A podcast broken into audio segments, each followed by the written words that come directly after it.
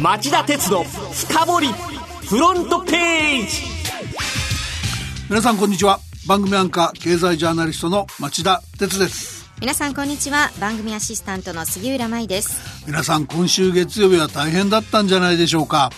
強い台風15号が月曜早朝時速25キロ程度で北上し関東を縦断。茨城県沖の太平洋に抜けるコースをたどったことで人や建築物交通網が大打撃を受けました。被災した方々に心よりお見舞いを申し上げます。中でも交通の混乱は目を覆いたくなるようなものでした。首都圏の鉄道各社は始発から計画運休を実施しましたが一部の路線では運行再開が大幅に遅れるなどして月曜の午後になっても混乱は続きました。JR 東日本の在来線だけで277万7000人の方々の通勤や通学の足に影響があったそうです。またバスを含む主要交通機関の運休が響いて日本の空の玄関口である成田空港では利用客が足止めされるという予想外の事態もありました。成田国際空港会社によりますと月曜の午後10時半の段階でおよそ1万4000人の人が空港施設内に閉じ込められたということです。東京電力によりますと停電は一時およそ93万件に上りました。東京都世田谷区で強風にあおられたとみられる50代の女性が死亡したほか総務省消防庁によりますと千葉県や神奈川県東京都などで40人以上の方が負傷したといいます。住宅の被害は140棟でした。首都圏は台風が去って4日経った今日金曜日も千葉県内各地で大規模な停電や断水が続いており不自由な生活を強いられている方々がたくさんいるとのことです。こういう時はライフラインの大切さありがたさが身に染みます。どうか一刻も早い復旧をお願いしたいと思います、はい、本当にこのニュースには心を痛めます一刻も早い復旧を心より望みますさて、この後は町田さんが選んだ1週間の政治経済ニュースを10位からカウントダウンで紹介していきます。町田鉄の深掘りフロントページ。はい、えー、まずは今週10位のニュースです。日本酒の獺祭26万本を自主回収へ。山口県岩国市の酒造メーカーで海外でも人気のある日本酒獺祭を作る朝日酒造は月曜本来のアルコール度数と異なる獺祭を出荷したとして1升瓶と4号瓶の合計およそ26万本を自主回収すると発表しました。健康への被害などの報告はありませんが4月5月7月に製造した純米大吟醸磨き3割キューブ純米大吟醸45などの4銘柄について製造工程で発酵終了後にアルコール度数およそ17度の原酒に水を加えて16度に調整するはずが担当者がかき混ぜる作業を怠ったため17度程度と12度程度の酒を混在して出荷したことが日曜の社内調査で発覚したとしています。酒造りといえば古来経験豊富な独立した当時の指揮下で行われるものと決まってます。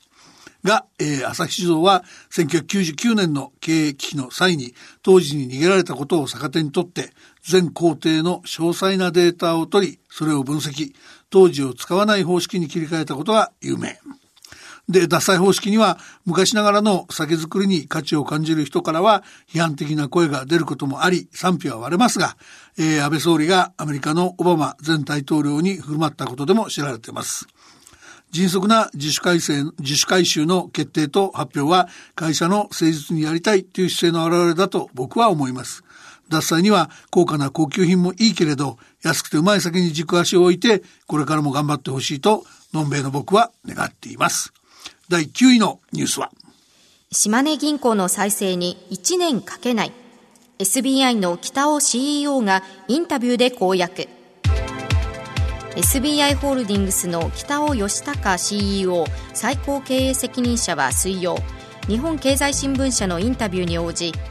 先週出資を決めた島根銀行の経営について再生には1年もかけるつもりはないと述べ早期に手こ入れする考えを示しました。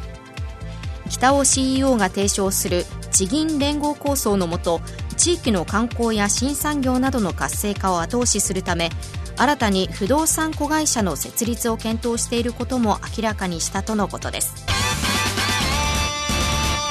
この地銀連合構想っていうのは、ええ、SBI やベンチャーキャピタルなどが出資する共同持ち株会社のもとに地銀を集めて SBI がフィンテックや運用技術を提供。成長軌道に何とか乗せようっていうものです。うん、だけどまあ昨日の理事会で ECB 欧州中央銀行が3年半ぶりに金融緩和に踏み切り来週にも FRB アメリカ連邦準備理事会が追随する公算も高まってます。えー、長引く低金利で金融機関の経営は、えー、苦難に瀕してますから、はい、これを打破できるかどうか注目される動きです。では、8位のニュースは世界の直接投資先、租税回避値が4割弱。IMF 国際通貨基金が月曜に公表した調査報告書によりますと、多国籍企業などが節税を目的にタックスヘイブン租税回避地に移動させた資金の規模が世界の海外直接投資の4割弱という巨額に達しているということです。こうした見せかけの海外直接投資の多さは課税逃れを防ぐための国際協調が不可欠なことを明らかにしたと言えそうです。この調査は IMF がデンマークのコペンハーゲン大学と共同で実施しました。多国籍企業が、えー、事業実態のない SPV 特別目的事業体の箱やペーパーカンパニーを作り、所得や資産を租税回避地に移すことで、法人税の支払い額などを減額させるとさせていると言います。はい、多くは合法で、形式上は海外直接投資に含まれるんですが、IMF は事業投資とは異なる見せかけの投資だと断じています。金額ベースで2017年におよそ15兆ドル、えー、1600兆円と過去5年間で、えー、5割増えてます。で、海外直接投資全体に占める比率を見ても、2017年は38%と、2010年の31%程度から上昇しました。G20 などでは GAFA などの課税逃れ防止策が議論の訴状に上ってますが、実行の上がる対策作りが急がれることは言うまでもありません。7位のニュースはこれです。不適切投信、郵便局でも1900件、高齢者の健康を確認せず。新聞各紙の報道によりますと、ゆうちょ銀行が郵便局を通じて販売する投資信託で、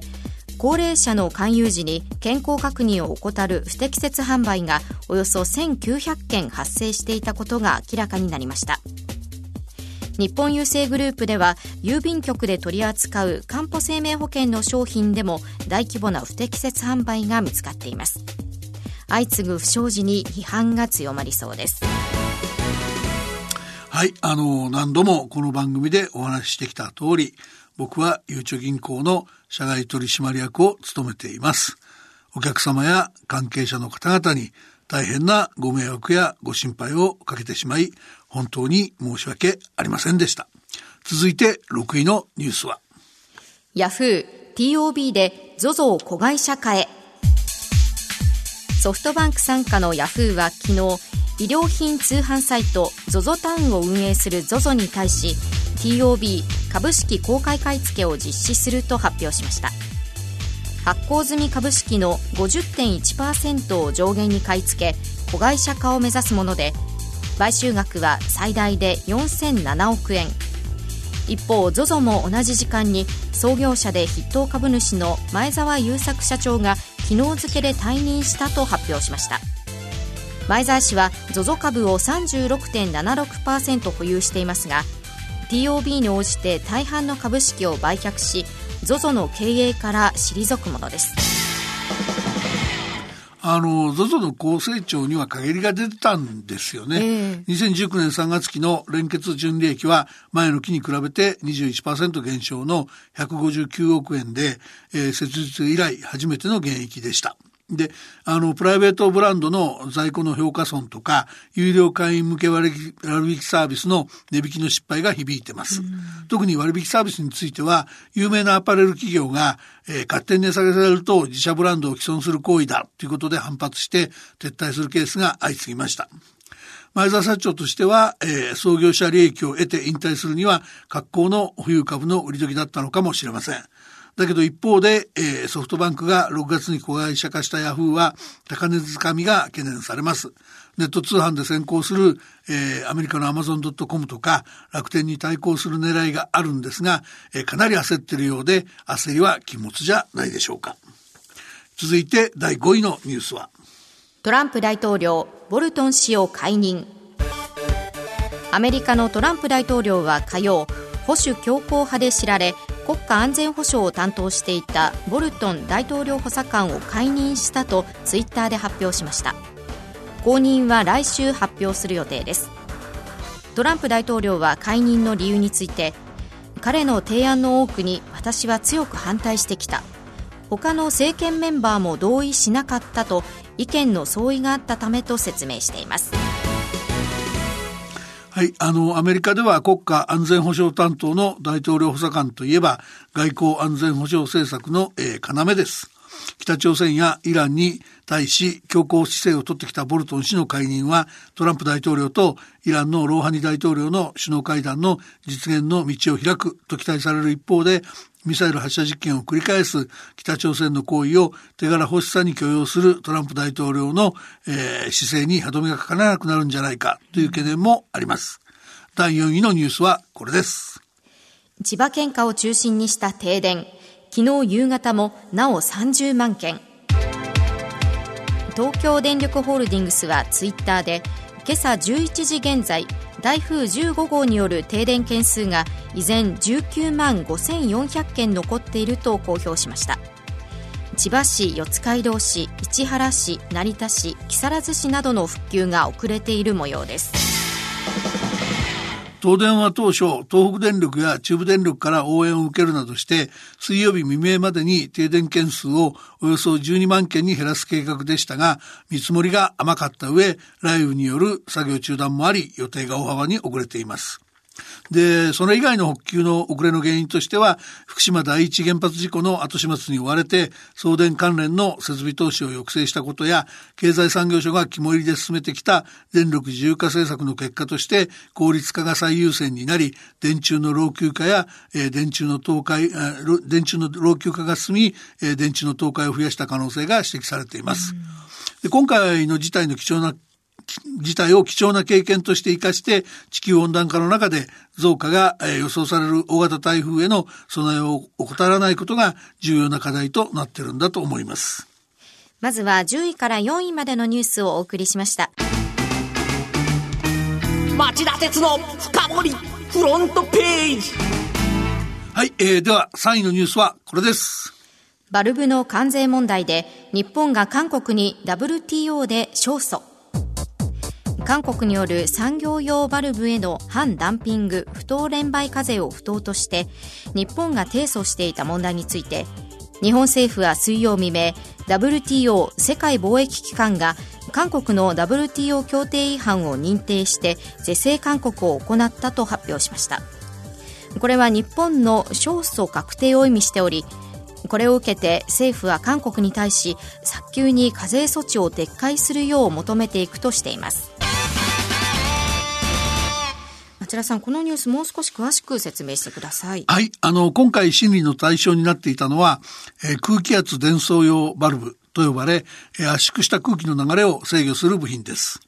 自動車や家電など工場の組み立て工程で使われる。